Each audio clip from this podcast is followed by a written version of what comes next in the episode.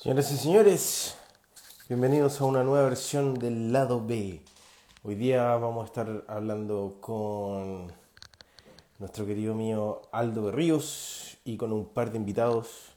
Este programa va a estar dedicado al- a los ILBAS, International Latino Book Awards. Así que vamos a estar hablando con José del Real y el señor Dokolomansky. Así que mm, eh, vamos a ir invitándolos en la medida que vayan apareciendo. Eh, el International, el ILBA es el International Award, o sea, es el premio para libros en español más grande de Estados Unidos. Así que de eso vamos a estar hablando Hola, hoy día.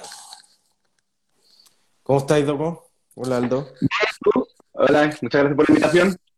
Bien, bien, aquí terminando de terminando de trabajar a la oficina. Días Mi trabajo de, mi trabajo de persona normal. Así que eso. Eh, nos falta don el señor José del Real, que se tiene que sumar. Vamos a ver si, si aparece por ahí. Por ahí está. Si está por ahí. Ah, sí, está. El libro del último dragón. Ya, listo. Así que ya se nos va a sumar. Que. Listo, está- estamos todos. Estamos todos. Oye, yo siento el retraso. Está- me quedé un poco pegado con, con mi trabajo. Así que... Pero ya estamos. Ya estamos. Sí, pues hoy día venimos a conversar y también venimos a celebrar. O sea, como el tema de, de lo que estábamos hablando, lo que fue los ILVA. Tenemos, por ejemplo, lo que es Inmuno, que fue mención honrosa por mejor novela gráfica, que estuvo compitiendo con, con pesos pesados afuera, que es Sí, internacional, ¿cierto? sí, Eh, sorprendente porque salimos con mención rosa con Spider-Man, lo cual me llamó mucho la atención, así que nada, muy contento por el, por el premio, por la mención. Sí, y también estamos con El Último Dragón, que tuvo mención honrosa por el primer libro de ficción y también es finalista en Mejor Libro de Joven Adulto de Fantasía Aventura y en Mejor Novela de Fantasía. Así que José también feliz. Sí, no, muy feliz, la verdad. Y de parte de la editorial nosotros vamos a mencionar como a la pasadita porque, porque Belerofonte también está ahí, Ah, sí. ¿cierto? El conjunto de cuentos de Martín, con mención honrosa por Mejor Antología de Relatos Breves y en el caso de lo que es Aurea, lo que es Matapiojo, por antología de de varios autores.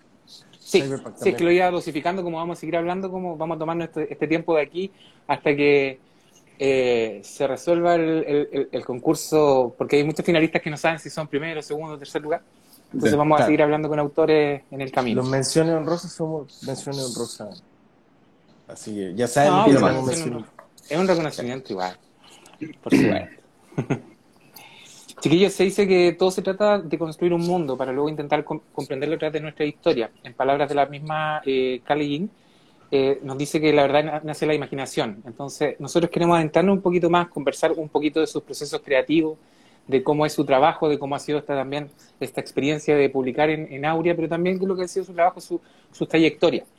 Eh, en el caso de Cristian, estuve leyendo por ahí que decía que le encanta ensuciarse las manos. Sí, sí, da la casualidad que soy entintador, sobre todo, entintador y rotulista de cómics, por lo cual tengo una gran maleta de, de tintas de distintas formas, colores y todo esto, porque me gusta trabajar a la antigua, me gusta moverme de un lado para otro y hacer portadas para distintas editoriales norteamericanas, que es parte de, parte de mi trabajo. Entonces, sí, me gusta más que el trabajo en digital, me gusta también mancharme las manos, pero de repente hay veces que hay que pasar de un medio a otro, pero sí. Oye, Cristian, pero en el caso de, de tu trabajo, todo lo que tiene que ver con el contraste, lo que tiene que ver con, con complementarse con el trabajo del dibujante también, para brindarle más realismo, más profundidad a, a- a lo que se hizo antes, ¿qué se siente trabajar sobre otra persona? A mí me interesó porque me, me parece como súper eh, interesante desde el punto de vista de incluso lo que se hace como a la hora de escribir, ¿cachai? editar y todo eso, pero en, en tu caso, ¿qué se siente?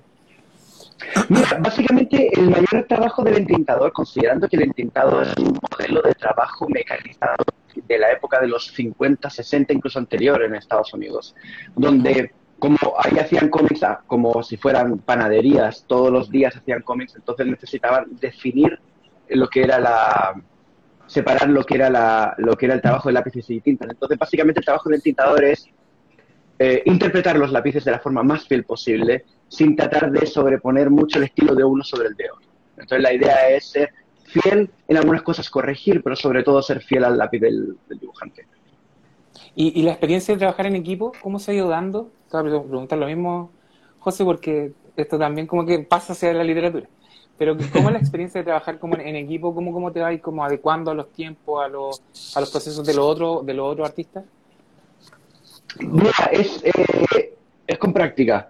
Al principio hay muchos momentos de, estrés, pero en el caso de Inmuno, por ejemplo, tuvimos la gran suerte de, desarrollar reuniones periódicas a lo largo de todo el proceso del trabajo, que fue alrededor de como dos años y medio.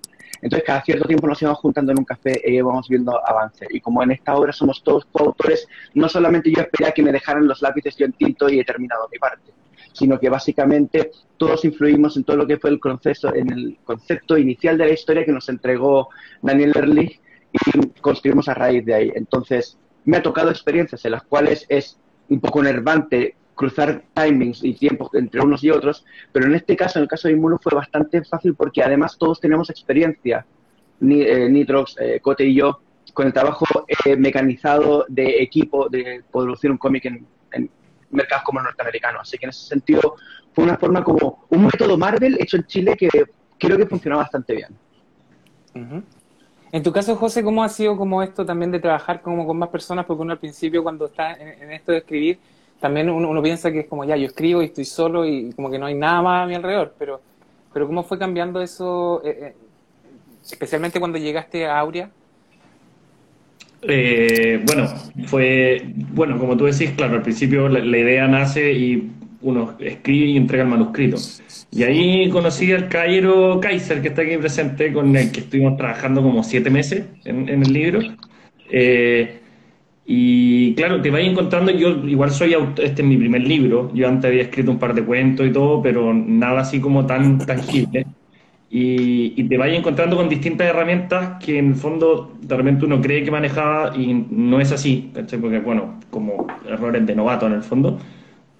Y ahí fuimos, bueno, tomamos, eh, digamos, el, el, grueso de este mundo que yo había inventado y lo fuimos, digamos, como afinando, ¿cachai? Que fue, o sea, por dar un ejemplo, por ejemplo, el tema de los orcos que yo trabajo en mi libro, eh, en algún minuto se sentían muy genéricos. Entonces ahí tuvimos como una conversación con Martín y me dijo, no, tenéis que entregarme algo que que le, que le dé profundidad a, esta raza, ¿cachai? Que fue como en la, particular que hubo que más que trabajar.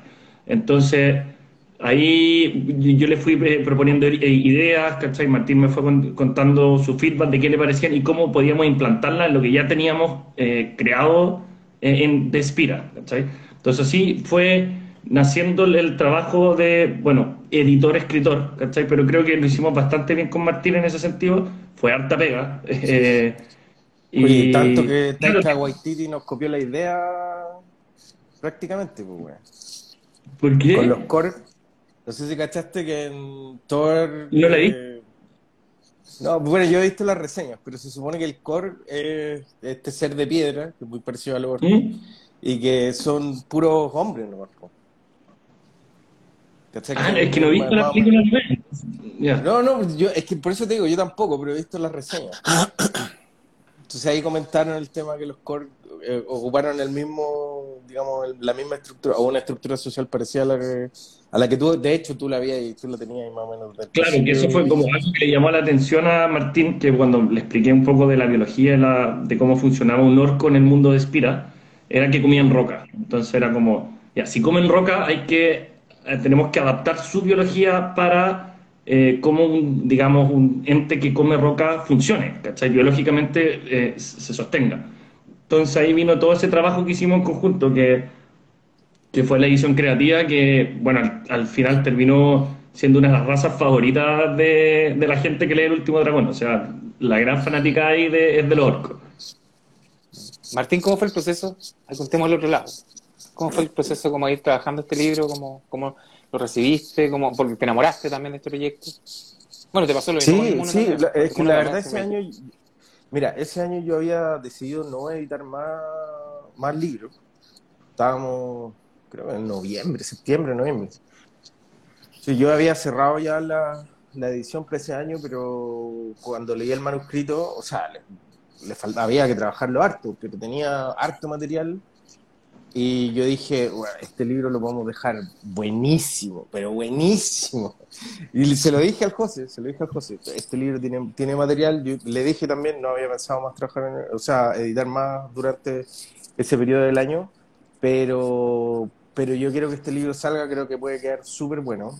Y de hecho, cuando lo estábamos vendiendo en la primera feria, me acuerdo que José estaba medio inseguro y le decía, "Ve, tranquilo, cuando yo lo llevaba a vender, yo les decía a los clientes, a los clientes, a los, a los posibles lectores, esta es la mejor novela de fantasía clásica escrita en Chile hasta el momento. Y los premios creo que lo van a confirmar, lo confirmaron ya y lo van a confirmar eh, cuando se entreguen lo- los lugares, yo creo. Porque realmente quedó muy bueno la- el trabajo. No, fue súper chiquillo, hay dinámico. que decirlo también, Martín, hay que decir que tanto Inmuno como El Último Dragón han sido súper éxito de venta. Le ha ido súper bien en lo, lo que es feria, en lo que es librería. Han tenido un muy, muy, muy eh, buen eh, recibimiento de la gente.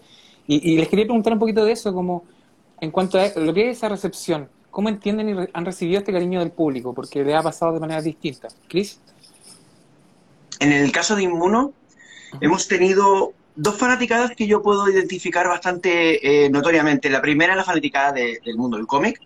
Gente que eh, le gusta la novela gráfica europea, la novela gráfica norteamericana y que les interesa también las aventuras, pero también nos ha llamado mucho la atención que gran parte de la, de la nueva fanática que tenemos son estudiantes de medicina, estudiantes que también eh, les interesa saber la rigurosidad científica de la obra, que si bien es un pie forzado para nosotros a la hora de haber es- escrito Inmuno, eh, también nos gusta contar una historia de que la gente se interese y se entretenga. Entonces, eh, nos ha gustado mucho porque mm, los primeros, los que volaron la primera edición, fueron estudiantes de medicina. Y luego, después de los lanzamientos que hicimos en tiendas de cómics o en eventos, y eran como lo- las típicas personas que nosotros vemos en, en- en- en los eventos de- del ramo. Y, pero los primeros fueron los estudiantes de medicina, eso se lo devoraron. qué entretenido. José, en tu caso, ¿cómo ha sido la recepción? Eh, bueno, primero quiero felicitar a los cabros de Inmuno, porque yo lo tengo y se lo compré a mi hijo, que lo tiene ahí rayado con Gracias. su nombre. Eh, y a los niños les encantan, porque también es súper choro que, que vean que onda su sistema inmune en el fondo, lo ven como super, en clave de superhéroe y a mi hijo le encantó. Y bueno, respecto a la recepción de, del último dragón, bueno, en agosto del año pasado yo creo que fue a la primera feria que fui con Martín y después no he parado, o sea, he tenido, he ido a ferias todos los fines de semana, estoy con el Hugo Riquelme me acompaña harto. Eh, estamos, el año pasado estuvimos desde Viña hasta Puerto Montt, todos los fines de semana mostrando el libro, y la verdad que ha sido súper bueno, o sea, la gente le gusta mucho, de repente me, me- he encontrado con gente que me ha comprado el libro, después me lo encuentro en otra feria, y se acercan a hablarme de sus personajes favoritos, de las razas que más les gustan, de, de si voy a seguir escribiendo de Spira, porque si bien eh, El último dragón es un libro autoconclusivo, es una época del, gran mundo que estoy mostrando en el fondo. La idea es eh, ir sacando otros libros que cuenten otras épocas de la historia con otros personajes, otras problemáticas, ¿cachai? De hecho, Martín ahí ya está trabajando en, en lo que sería eh, un libro que ocurre 60 años antes del último dragón. Ya, perfecto. Y en tu caso, Martín, por ejemplo, cuando tú ves ciertos proyectos que te atraen y tú dices, oh, me gusta este tipo de historia, lo mismo que me comentabas del José, o lo mismo que pasó con Inmuno, cuando, cuando esto como que va decantando en que efectivamente le va bien. Como, ¿Cómo lo vais sintiendo tú en tu, en tu foro interno? Como desde el ojo del, del, del editor. Eh, pucha, es que mm, es es súper, o sea, es una alegría y es como, sí, le achuntamos, ¿cachai? por fin le achuntamos con esto, o le achuntamos con lo otro, porque en realidad eh, uno va súper a ciega, hay libros que uno cree que le puede ir súper bien y decir, ya, mira, nos vamos a jugar por esto y qué sé yo, y no pasa nada. ¿Cachai? Entonces, eh, y estáis constantemente invirtiendo tu tiempo y tratando de diagramar lo mejor posible las portadas. que los ilustradores den lo mejor posible y que los correctores también, y dándole revisiones hasta el final al libro. Eh, en este caso, por suerte, el, el, el, eh, Inmuno, los chiquillos, era un equipo tan grande y tan profesional que llegaron con el producto casi listo. Nosotros tuvimos que, eh, yo se lo mandé al Aldo para que le diera una, una revisión ortotipográfica y listo. Yo no metí mucho las manos ahí. Eh, así que en realidad el instinto fue más de J, que sea un mérito de, de J, que los eligió y me dijo, mira esto, qué sé yo, ¿qué te parece? Y yo le dije, está súper bueno, vamos. Eh, y los chiquillos tenían todo, eh, eso, eso estuvo súper bueno, los chiquillos tenían súper, súper todo listo, así que pues súper, súper bueno el tema de, invertir en ello y todo, fue un golazo. Eh, con el caso del último dragón es más, eh, no sé, pues ahí, porque ahí hubo, hubo, más trabajo entre, entre yo y el, y el José discutiendo, viendo, puliendo bien la historia, los arcos argumentales de cada personaje, eh, trabajando sobre las culturas particulares, porque el libro tiene muchas culturas distintas. Y, eso que dice el, el, doco que menciona con, con, respecto a que a los estudiantes de medicina y todo, a mí me parece que es súper revelador respecto a que cuando uno se eh, cuando uno se documenta y tenía una base sólida que contar, no es solo el, el, fuego artificial de la historia de que hoy hay dragones, hay orcos y, y, y, todo lo otro, y es súper entretenida la historia, pero además hay un, hay un trabajo de investigación y además vaya a aprender un poquito sobre otras cosas. Ese tipo de producto a mí me enorgullece hacerlo y yo siento que, que, que la gente lo, lo agradece muchísimo al final del día. Entonces, no, súper, o sea, como editores, pura alegría nomás, pues que les vaya bien a, a, lo que uno, a lo que uno hace, porque no siempre pasa. Es súper difícil leer el, leer el mercado, en verdad. Sí. Doco, y respecto a esa misma entrevista que había leído, tú también hablabas un poquito de lo que es la muerte del arte. Eh, leí ahí por ahí que conociste en la Feria Internacional del Cómic de Santiago a René Wintersteiner, ¿sí? ¿Sí? Y que decías que, te, que te, te, había comentado que le entintaba un arte a las puertas de la muerte, Sí, de hecho, yo básicamente me, me, me, me tildaba como entintador, ahora soy más rotulista. El 90% de mi trabajo diario profesional es rotulado de cómics eh, para el mercado chileno, norteamericano, eh, diseño de logos, maqueta de libros, etcétera. El entintado es algo que tengo, que siempre tengo, que tengo ahí, pero que me aparece esporádicamente. Ahora todo el mundo, incluso yo trabajo con, con eh, sistemas digitales y, y, el trabajo del entintador, eh, lo que antes ahorraba tiempo en el proceso mecanizado de cómic, ahora ya lo hace la Wacom, la Cintiq, la Uion, la tableta que tú utilices. Entonces, en ese sentido, sí, es efectivamente, es un arte en estado de extinción que solamente lo mantienen vivo aquellos románticos que son entintadores, que son grandes entintadores que trabajan en el mercado norteamericano, pero que se pueden contar los ex casos exitosos actuales con los dedos de una o dos manos. Eh, eso no implica que deje de hacerlo, me gusta, pero ya me he dado cuenta de que no es una carrera viable considerando que día a día uno tiene que también hacer eh, su, su, saco mensual de ingresos. Entonces, eh, las portadas básicamente las hago en tradicional, los entintados ya de otros cómics ya los hago más en, más en digital. Eh, pero sí, efectivamente, básicamente yo hoy día me tildo o me, me, me, subtitulo como rotulista, diseñador de logos y entintador y dibujante cómic. Uh. Ahora, igual, igual me gustaría hacer un paralelismo porque con la literatura pasa un poco lo mismo. O sea, vienen diciendo hace tiempo que la literatura está muerta, que, que viene como lo digital, que, ¿cachai? Y la gente como que se aferra mucho al tema del libro como objeto. Sí, Entonces, sí, en ese sentido, o somos muy soñadores o somos sepultureros. Pero para ustedes, ¿cómo, cómo se siente esto para eh, José, Martín, el, el tema de, del libro en este caso? De lo que es el libro, lo que, lo que representa. Mira, o sea, yo, bueno, yo por, por, el contacto que he tenido con la gente, yo en la feria y todo, eh, hay mucha gente que, sobre todo la gente que lee fantasía o alta fantasía, les gusta tener el libro. Es como un tema que, que más que el, a pesar de que, bueno, todos los libros de Aurea están en digital y todo, y que me han preguntado si está en digital el libro, el lector de fantasía eh, como que le gusta llevarse el libro, ¿cachai? Y sobre todo cuando se encuentra con uno en, en, la feria y te tienen que se lo firmís y todo, y llevarse, es, pasa a ser como un objeto de ellos, así como más eh, como, un tesoro, como que lo atesora, ¿cachai? Eh, es súper extraño. Sí, mira, ¿tú- yo te puedo contar que en términos de números, si bien las ventas de libros en digitales, eh, o sea, en el macro uno puede decir que, mm, que digamos que han ido subiendo y todo el tema, eh, según las estadísticas y los reportajes que, se leen, pero, pero nosotros en la editorial vendemos mucho más en papel, muchísimo más eh, en papel que, que en digital.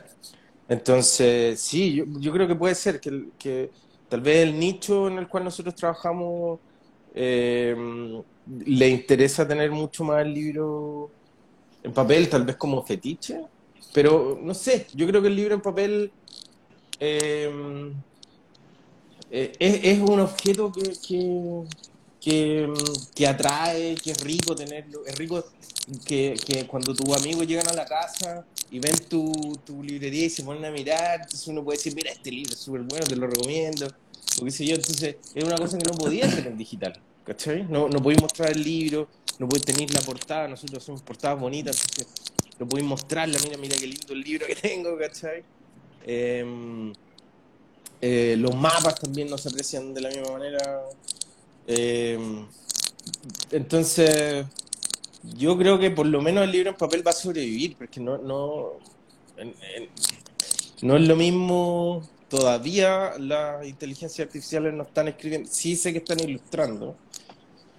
Eh, y va a llegar el momento en que van a, van a terminar escribiendo historias, pero no sé si al final tal vez la literatura imperfecta que hace el ser humano va a ser más apetecible o simplemente no vamos a quedar sin carrera, pero esto va avanzando súper rápido y no sé qué es lo que va a pasar, en verdad.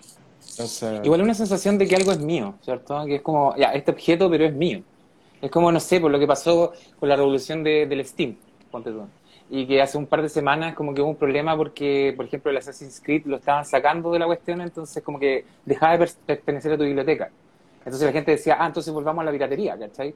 Porque claro, esta es una ficción el hecho de que eso te pertenezca si te la pueden sacar de la plataforma, ¿cachai? Entonces en este Claro. sentido yo siento que el, li- el libro se defiende diciendo como, esto es mío, esto yo lo tengo aquí, ¿cachai? Lo dejo en mi biblioteca personal y me pertenece.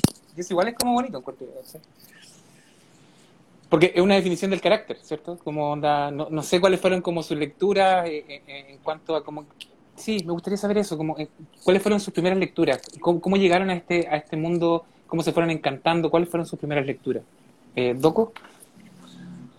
Em, yo he sido siempre un ávido lector de historietas, desde que, desde que de pequeño leía em, en España, en Barcelona, leía em, cuando nos enfermábamos, mi madre nos compraba historietas de, de Walt Disney. Esos fueron los primeros, los primeros cómics que leí, luego lo pasé a leer algunas cuestiones relacionadas con el cómic español como Mortadelo y Filemón, Zipizape, etcétera.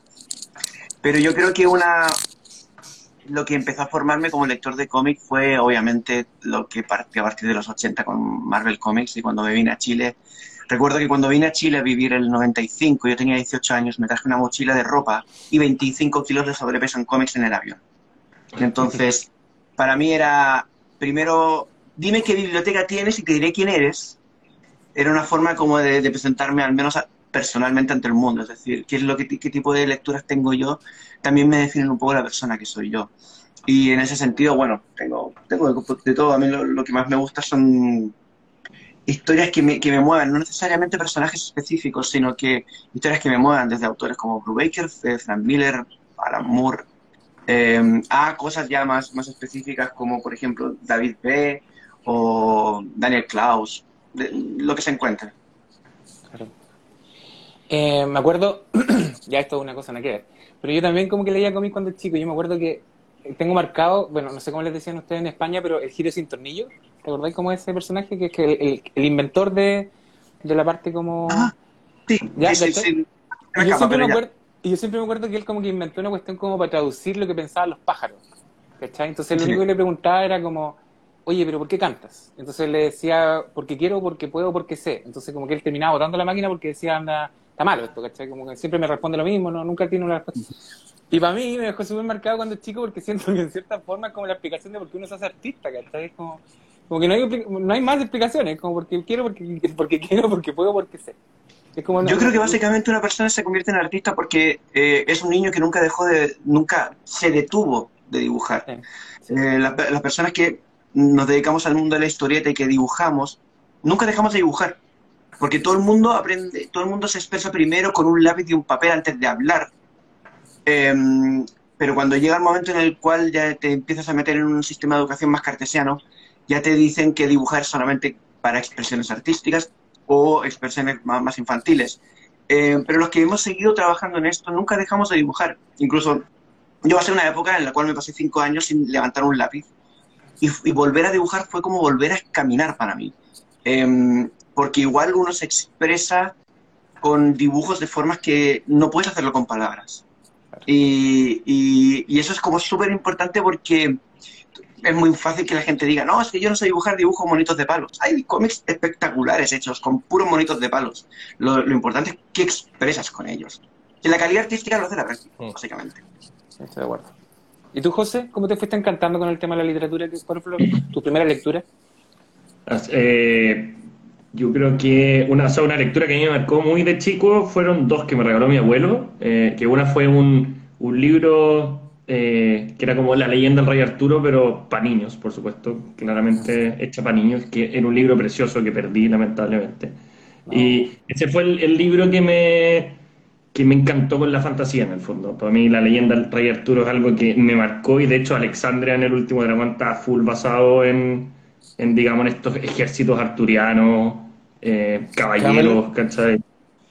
Claro, muy Camelot. Eh, o sea, para mí el Rey Arturo lejos de chico. Y otro libro que me regalaron, que era un libro ilustrado precioso, que todavía no tengo, se lo regalé a mi hijo, que es de Dinotopia, que también me lo regalaron muy chico y también me fascinó. O sea, ese tema de que hubiera este continente con dinosaurios eh, que existía en nuestro planeta, lo encontré pero fascinante. Entonces ahí caché que se podían crear cosas eh, en, nuestro mundo y después, bueno, después igual fui descubriendo las novelas de alta fantasía y lo que es crear un planeta. Martín, ¿tú, en tu caso? Eh, no sé, es que yo dibujaba también de, muy chico y inventaba mi historia y iba haciendo como historias dinámicas que se iban moviendo, iba rayando los personajes. Eh, entonces, al principio creo que era Jimar, que era lo que me encantaba dibujarlo, o sea, tratar de dibujarlo en ese tiempo. Eh, y mi tía tenía, mi, mi tía estudiaba eh, programación, me parece, ingeniería informática o algo así, en ese tiempo, y me traía estas resmas de papel eh, que le sobraban de la entonces ahí yo uh, tenía para dibujar pero enorme entonces y además mi abuela, por otro lado, eh, me, contaba historias, por ejemplo, de Pedro Urdimale antes de acostarme. No me acuerdo si me las leía o no, pero sí me leían mucho cuando chico. La casa estaba llena de libros, mi papá también, me acuerdo cuando tenía como siete años, me leía Shogun antes de acostarme. Eh, y también en la casa de mi mamá, mi abuela, me acuerdo, mi abuela materna, cuando íbamos de viaje, nos leía la historia del River Digest. Eh, y esos viajes que duraban, tú gastas, pues ir a La Serena te demoraba, no sé, pues seis horas, más o menos, o, cuando íbamos al sur, siempre, entonces siempre con la cabeza llena de historia y todo, ¿no? no ¿Cachai? Que empezó tan temprano que no recuerdo como algo que me haya marcado, es como algo que siempre estuvo en, en, mi vida, ¿cachai? O sea, puedo hablar de cosas. Uno cuando chico lee todo, Uno cuando chico lee, lo lee todo. Sí, sí, sí. Yo creo que leía hasta Corintellado que le pillaba a mi abuela, así como absolutamente. También me tocó, sí, también me tocó. O la, tenía una nana, por ejemplo, que, eh, que, con su sueldo se compraba fotonovelas. Entonces, oh, también me. Qué sí, entonces leía las fotonovelas y todo. Era uno, uno, yo leía todo lo que pescaba. Aparte, mi abuela era profe de historia, entonces tenía hartos libros de de historia o resúmenes y colecciones y siempre estaba metido ahí con los libros. Para mí los libros siempre fueron un tesoro, entonces también tenía libros muy viejos, encuadernados, en, en cuero. Em, con historias muy raras, por ejemplo, de crímenes en Francia en el siglo XVIII eh, y cosas por el estilo. Eh, y bueno, y después cuando conocí los cómics, por mi papá también, también tuve una colección de cómics bien grande. Eh, o sea, no, en realidad no tan grande. Una colección de cómics decente para esa época, entonces en vez de gastarme la plata que me, que me daba mi mamá para comprarme colación en el colegio, me cagaba de hambre o me llevaba un sándwich. Eh, y después me iba a la Crazy Comics, que había unas, unas, habían dos comiquerías en, en Villa. La Crazy Comics eh, y había otra que estaba que, tenía cosas un poco más raras. Y ahí conseguí unos ejemplares súper entretenidos. Eh, Psycho, me acuerdo, uno de los que más me gustaba era Psycho que era uno, era como The Voice o algo así, ¿no? Pero era de este, esta tipo de historia de, los, un tipo que se quiere hacer superhéroe y tiene que comprar el químico que lo va a convertir en superhéroe sin saber qué cuáles son los, los poderes que le va a dar y empieza a dejar la cagada tratando de vengar a su polola que la habían matado. Ya aparecía Chile más encima eh, en, en, una de las escenas. Entonces, era, era. Y además estaba pintado eh, con, no sé si acuarela o bueno, no sé si era digital o no, en realidad.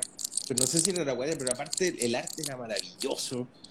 Em, y eso, entonces, entre eso y la, lectura, que como te digo, siempre, siempre estuvo en la casa. Yo me acuerdo que en la casa pero normalmente tomaba un libro y tenía la mala costumbre de agarrar cualquier libro sin leer la sinopsis ni nada, irme al baño y empezar a leerlo. Entonces, si me gustaba, me lo llevaba para, mi pieza y, y me, lo, me lo secuestraba y quedaba en mi biblioteca natural, eh, mi biblioteca de la pieza.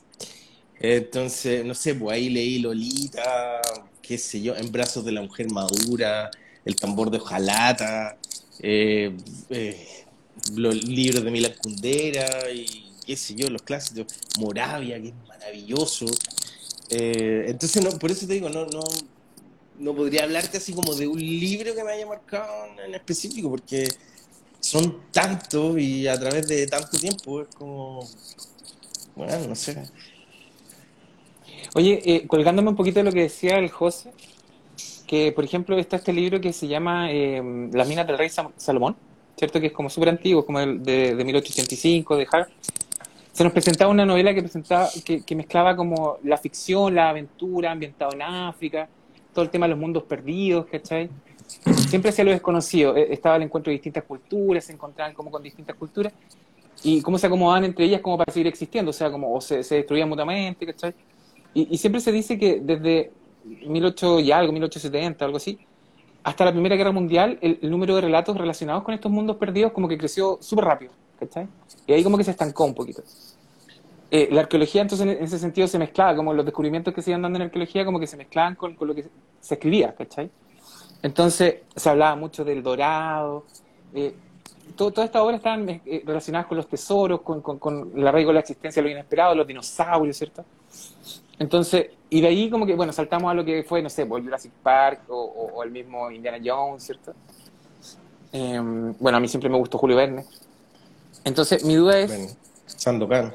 Eh, claro, pero ¿cómo ven ustedes esta set como de lo desconocido? ¿Y cómo se conecta? Porque, por ejemplo, ese corte que se dio como de, frenar un poquito ese tipo de publicaciones, ¿en qué momento nos volcamos al espacio, cierto? Que es como conocer nuestro planeta y después, bueno, ahí podemos conectar con Inmuno, que es conocer el cuerpo, y de ahí saltamos como directamente al espacio como ya, yo creo que lo conozco todo. ¿Cómo ven esa, es, porque uno de repente trata de, entender como el contexto, ¿cierto? Como qué, qué es lo que se está escribiendo. Entonces, ¿cómo ven ustedes el tipo de escritura, el tipo de búsqueda hoy por hoy. ¿Cachai? ¿Doco? Yo creo que eh, la forma de, de, buscar nuevas representaciones, nuevas formas de, de entender el universo afuera de nuestro metro cuadrado es una forma también de entendernos a nosotros. Em, pienso, por ejemplo, que tú estás hablando de, Julio Verne, Sandokan, de época de la, de la, Ilustración, justamente en la época en la cual Francia, junto a, creo que era Inglaterra, se peleaban a machetazo limpio para ver quién primero llegaba a entender la piedra roseta y Champollion fue el primero en, lograrlo. Y fue una forma de abrirse hacia el pasado y entender cómo vivían en el pasado eh, gracias a estas preciosas relatos escritos en piedra que daban a entender cómo funcionaba la vida en esa época. Em, ese momento para mí es un hito súper importante en la, la cultura universal, porque fue una forma de entender de que en el pasado y en aquel presente eh, las cosas se hacían más o menos de, una forma que se pudieran entender y que se pudieran replicar en nuevas historias hacia el futuro. Entonces, para mí, em, se proyecta desde esa época hasta los años 50, 60, cuando ya empezaron a mirar afuera de, fuera del planeta y empezaron a ver, todo el mundo a ver platillos volantes, a explicar el mundo afuera del universo de tal forma que lo podamos entender eh, nosotros. Yo creo que quizás, quizás y es absolutamente una teoría basada en mi ignorancia, em, nos falta encontrar una nueva, un, nuevo paradigma que, con el cual quebrar para poder encontrar unas nuevas formas y más atractivas formas de contar nuevas historias que sigan explicando cómo somos como seres humanos. José, ¿tú cómo lo ves tú? ¿Cómo ves el ambiente como actual de, de lo que se está publicando de, en general? ¿Cuál es la búsqueda que veis como de los otros autores de repente en ferias y eso?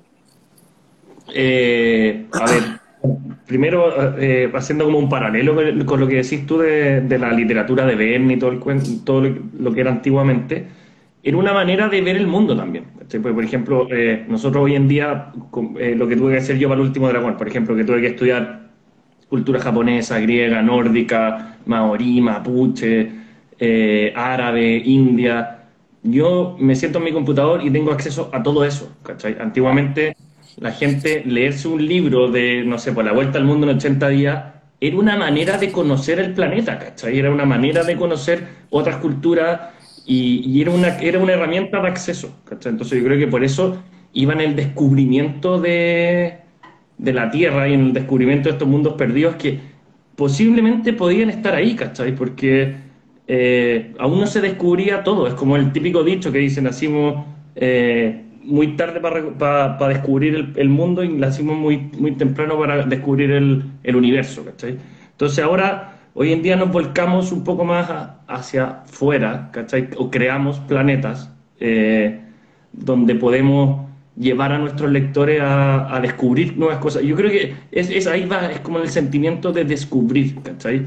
Eh, y que ocurre en, todas las obras. Por ejemplo, The Voice nos, nos hace como una crítica descarnada de cómo hubiera sido nuestro planeta realmente si hubieran existido superhéroes, ¿cachai? Eh, estamos descubriendo algo. Eh, la ciencia ficción nos hace descubrir algo tan maravilloso como el universo. O sea, hoy día vimos las fotos del telescopio, ¿cachai? Y vemos esas imágenes que nos dan cuenta que realmente estamos en un, en, un universo ilimitado, ¿cachai? Entonces hay tantas probabilidades y tantas cosas que podemos descubrir que creo que es súper buena que los autores eh, las estén tomando. Ahora, eh, bueno, más a lo que me dedico yo, eh, es interesante llevar a los lectores a descubrir los planetas que creamos, ¿cachai? El tema es que, bueno, como en el live que hablamos con el Hugo del, de alta fantasía, la construcción de mundo tiene que ser súper responsable para que funcione así, ¿cachai? Porque, por ejemplo, la ciencia ficción se puede anclar a, a la ciencia real, ¿cachai?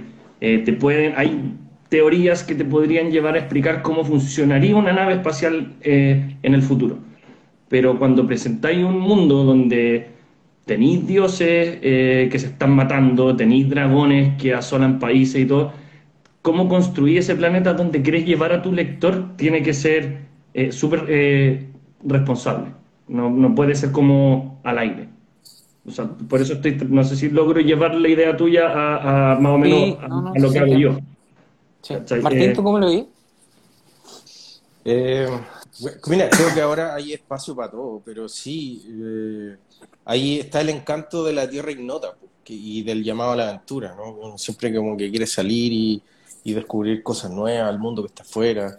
Y a través de las pantallas, claro, el mundo se siente como súper chico ahora, ¿no? Entonces, la fantasía es una forma de, de llevarte a conocer un mundo, un mundo distinto al tuyo, a culturas que son distintas al tuyo, donde hay comidas diferentes, donde hablan diferentes idiomas, eh, costumbres y qué sé yo, nuevas. Y lo mismo con el espacio, ¿no? Donde podéis tener planetas distintos o podéis mezclar la fantasía y la ciencia ficción y decir que este, no, me acuerdo cómo se llama la obra, pero hay, hay, hay, una obra de fantasía donde hay gente que cabalga dragones y la autora dice, esto, eh, esto es una obra de ciencia ficción, no se engañen.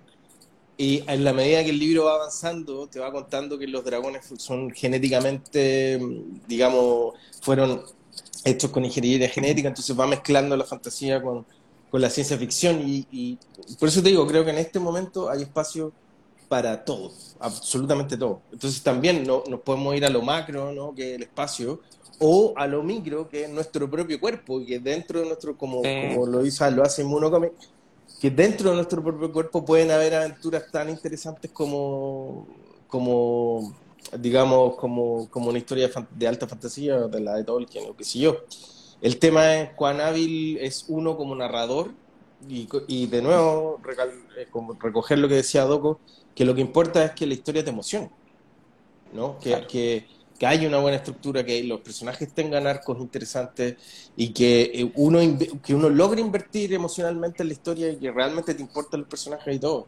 Y eso tiene que ver con, con, con la, la, habilidad de contar historias que tiene, que, tiene cada, que tiene cada autor. En realidad, creo que este, este no puede ser el mejor momento para los autores porque eh. podía hacer lo que queráis. No, no, nadie te va a decir, mira, haz esto porque esto es lo que está trending, sino que es todo lo contrario. Haz lo que tú quieras, porque para lo que tú quieras va a haber un nicho y va a haber gente que te va a comprar y que te va a leer. Entonces, creo que es un súper buen momento para quienes son más creativos y quieren, quieren o sea, siempre, siempre, siempre teniendo el, el, la base del, del, buen storytelling, ¿no? de la buena técnica de contar historias. Oye, hay una cosa que a mí me gustaría contar, que tú mencionaste, Aldo, que me gustaría mencionar antes de que se acabe el, live, que tiene que ver con la... Ustedes ganaron premio, el, el Doco con, con Inmunocomic ganó un premio eh, ganó una mención honrosa, pero estaba compitiendo con Spider-Man y además todos los finalistas de la categoría del Doco son todos de editoriales que son gigantes. Me acuerdo que, tú me mencionaste que tenía ahí el detalle alto de, de quién es, cuál era el calibre de con quiénes estaban compitiendo los chiquillos. Oh, no lo tengo acá, pero sí, eran puros conocidos y en realidad las editoriales eran editoriales gigantescas. No solamente eso, sino que creo, que yo no sé si, si es el número exacto, pero eran como 30.000 concursantes como libros que concursaron.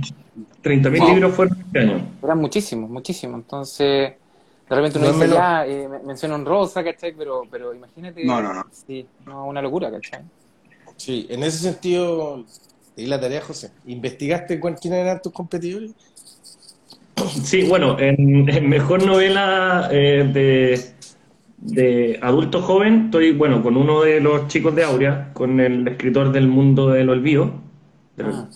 Sí, el mundo del Y estoy con un chico de Panamá que es escribió también una novela de fantasía de se llama el nombre es muy extraño es Elis es Catarina y él eh, la búsqueda del anillo mágico que es un libro que tiene mucha reacción en, en, Amazon eh, el cabro eh, ya tres años estuvo tres años publicando el libro tiene harto movimiento, digamos, en, en su país. Y en el libro de fantasía estoy, no me acuerdo el nombre de la autora, pero se llama El Caballero Jack, que ya, ya fue finalista dos años seguidos en, los Ilva. Y este año, aparte de ir finalista Mejor Novela de Fantasía, eh, tiene mención honrosa en el premio Isabel Allende también. Así que eh, dura competidora. Sí, sí, sí. y, mucha, y, mucha, importancia también, Martín, porque, por ejemplo, en estos casos estamos hablando como de, bueno, el doco decía que de repente, en el caso de Inmuno, igual iban como estudiantes de medicina, ¿cachai? Pero ya, hablemos de infancia y juventud. O sea, Inmuno y, el último dragón. Hay, hay, mucho del desarrollo de, las personas dentro de lo que son estos libros, ¿cachai? Eh, con Inmuno, por ejemplo, lo mismo que decía el doco, eh, un niño puede empezar a aprender algunos conceptos del sistema inmune, del inmune. En el caso de, de José, eh, la aventura y el heroísmo también tienen, son muy buenas armas para, para, lo que es empezar a crecer, ¿cierto? Cómo nos vamos a ir desarrollando. Entonces, ¿ustedes cómo adoptan esta, esta ah, entre comillas, porque tampoco hay una responsabilidad en sí, pero esta como comillas responsabilidad dentro de lo que ustedes hacen? En, cuanto al culatazo que pega, o sea, perdón, la repercusión que tiene. La repercusión que tiene. Bueno, eh, Primero que todo, eh, el objetivo inicial de la novela gráfica era mostrar el sistema inmune. Em, cuando llegó Daniel y nos presentó a, a Coté, a Nitrogen, a mí, eh, la novela gráfica tenía una estructura mucho más pensada para, para un público más adulto. Cuando nosotros evaluamos el proyecto, digo nosotros, cuando Cote evaluó el proyecto, eh, pensó enfocarlo más a un público más orientado a 12 años, 10 años, incluso ya sé, y mucha gente nos ha dicho que niños de 8, 8 9 años lo, lo pueden leer. Em, y eso se dio dando la importancia de, del desarrollo del protagonista principal, Anchor. Es básicamente un niño que busca cuál es su lugar en el mundo. Y eso es algo en lo cual a un niño de 12, 10 años se puede sentir muy identificado. Creo que cuando tú llevas de la mano a, un personaje y sientes que tienes eh, cierta relación con el lector que lo está leyendo, es gran parte del camino a la hora de generar esa, ese, ese cariño que hemos percibido por parte del público lector hacia los personajes de Inmuno, tanto los que son más identificados con niños como serán con Takoda, o los que ya son más identificados con adolescentes como ser Neuter, o Foggy, que es como un favorite de parte de la, de, de la gente que quiere que luche y todo. O sea, lo importante siempre, siempre, siempre es el personaje. José. Eh, bueno, yo bueno, conté en el lanzamiento del libro que eh, El último dragón nace del miedo a la paternidad. En el fondo, yo el libro lo escribí eh, cuando fui papá. Y el miedo que me causó ser papá. En el buen sentido de la palabra, porque en el fondo es, es una, es hermoso, pero es aterrador al mismo tiempo. Y del miedo de qué va a pasar de cuando yo no voy a estar al lado de mi hijo. Entonces, de ahí nace el último dragón. Entonces, el, el último dragón eh, tiene ese mensaje, digamos, que donde vaya a haber papás que cumplen muy mal el rol, ¿cachai? O muy buenos padres, hijos que no conocen a su padre, padres que no saben que no van a conocer a sus hijos, ¿cachai? Entonces, ese, bueno, ahí hay como cuatro personajes que, representan distintas aristas de eso y, y que eh, pegan justo con los personajes que más le gusta a la gente, ¿cachai? Y que se sienten más identificados con ellos. Me ha pasado de, bueno, ahí Hugo puede, puede no está Huguito, pero puede eh, darme la razón que llegan, ¿cachai? Y me dicen, pucha, es, es más o menos lo que yo, lo que yo he vivido, ¿cachai? Eh, en el, es, ah, me tupí. Pero eh, choca con las historias de, que, de los lectores y, se van encariñando con estos personajes y van sufriendo lo mismo que ellos. Eh, ven sus historias en las historias de, del último dragón, que son muchas, en verdad hay muchos personajes eh, en el libro, pero los más focalizados que hice son los que pegan más con la gente. Y, y es triste verlos sufrir porque, bueno, cuando se, se muere algún personaje, todos llegan al stand y me dicen, ¿qué, ¿por qué hiciste esto, cachai? O, o qué va a pasar, cachai? Eh, ¿Va a volver a, ¿Vaya a volver a contar algo más sobre este personaje? Y yo les digo, o sea, en el fondo, el último dragón es una historia de guerra, es una guerra, ¿cachai? Entonces tiene que haber muerte en una guerra. También es una de, los, de, de, las cosas que quise poner en el libro, o sea, eh, el último dragón, si bien es, es, una fantasía, es una alta fantasía, ¿cachai? Eh, está contando la historia de una guerra, o sea, hay desolación, hay niños que quedan huérfanos, hay gente que pasa hambre, hay soldados que quedan mutilados eh, y ya no sirven para su ejército, ¿cachai? Y van quedando atrás. Entonces, ¿qué pasa con los civiles que quedan atrás en una guerra?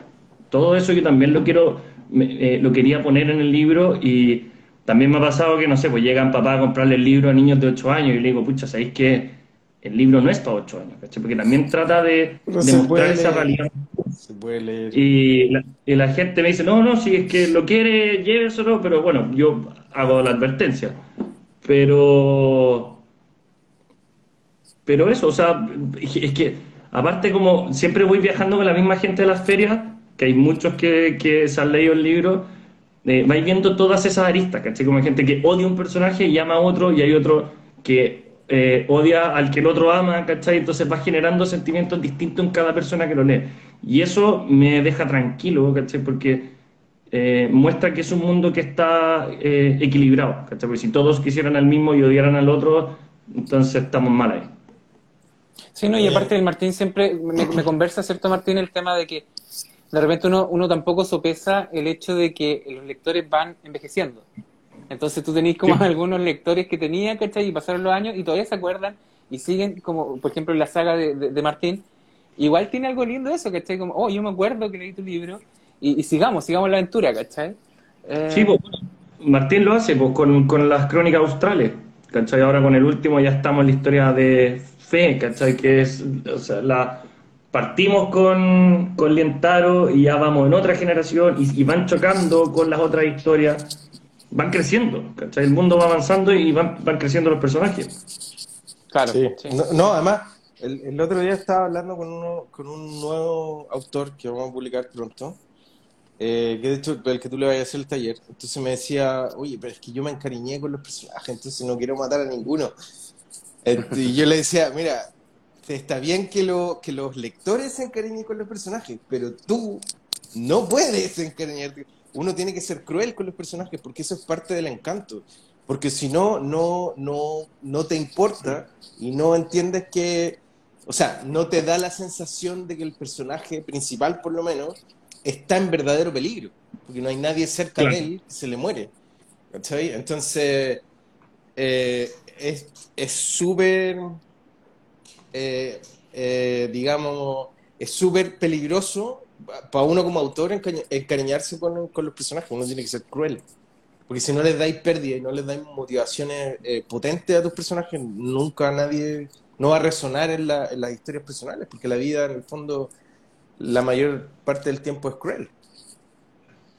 Chiquillo, en, esa, en, esa, misma línea, por ejemplo, ¿cuáles son sus recomendaciones que tienen como dentro de los círculos que, que manejan, ¿cachai? Tanto en cómic como en literatura, eh, para un artista que esté como en proceso de creación. Como, ¿Cuáles serían como sus consejos, sus recomendaciones como para ellos, si tuvieran que dárselo?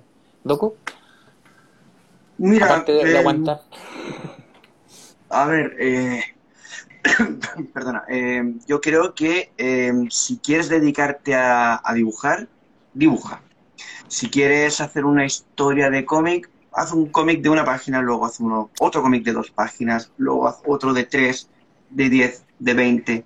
No partas haciendo Watchmen desde un principio porque al final no lo vas a hacer, te vas a demorar 25 años y Watchmen ya, ya existe. Lo hicieron dos tipos que viven en Inglaterra.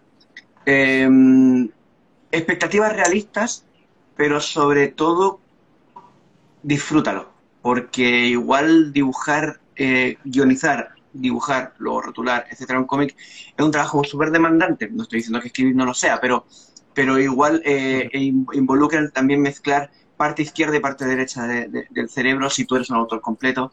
Y efectivamente, en relación al tema de, de, amar a los personajes, si te duele lo que, le, lo que les haces, estás bien, vas bien. En mi opinión, yo creo que es importante que te duela que, que tu personaje sufra. Pero tienes que ser impertérrito, o sea, tienes que hacer que, que pase por todas las pellejerías que pasen porque van a algún lado. Exacto. José. O sea, bueno, eh, de, basándome en mi experiencia, eh, creo que estudiar mucho. O sea, al momento de.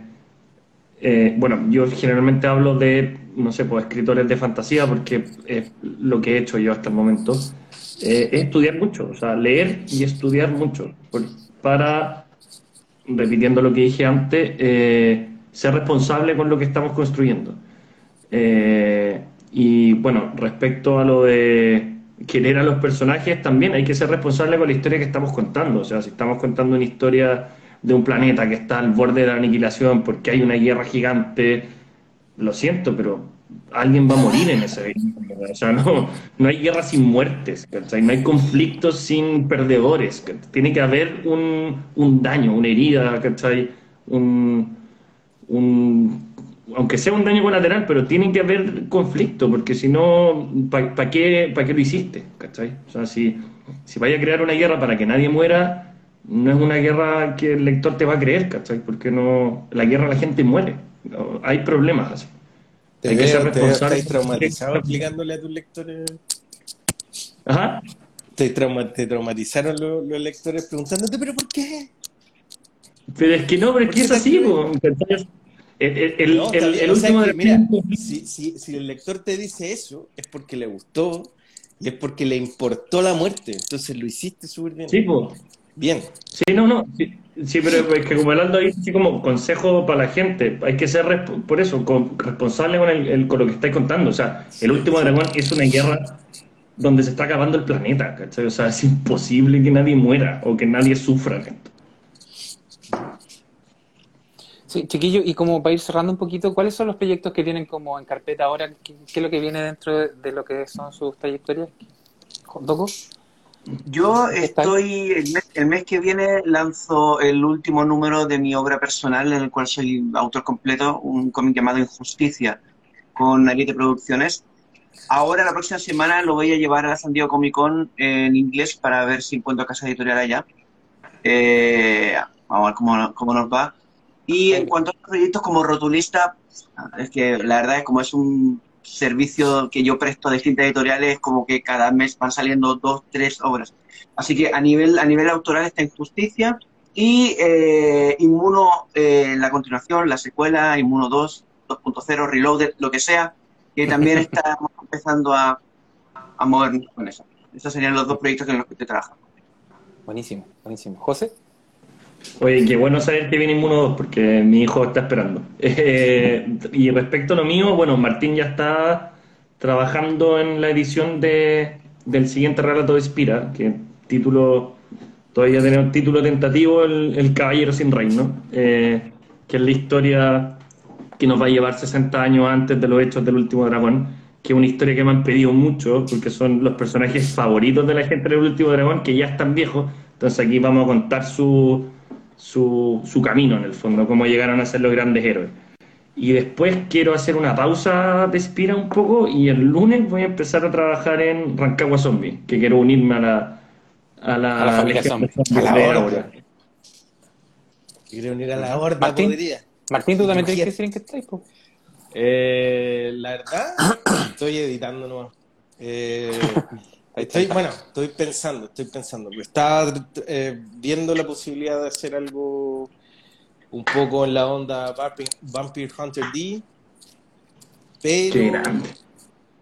eh, no tengo, pero no sé, es probable que me tire con la segunda parte, o sea, con la ya cuarta parte de los crónicas australes. Ahí tengo que ver, ahí tengo que ver cuando ya pare un poquito la intensidad de la edición y, y la verdad es que estoy, eh, digamos, dándole vuelta en mi cabeza la idea hasta que una se concrete y se dispara. Entonces, bueno. Oye, Geister, una de las cosas que más nos piden en las mesas cuando estamos en feria son vampiros. Sí, lo sé, sí, lo sé, Lo que más pide la gente.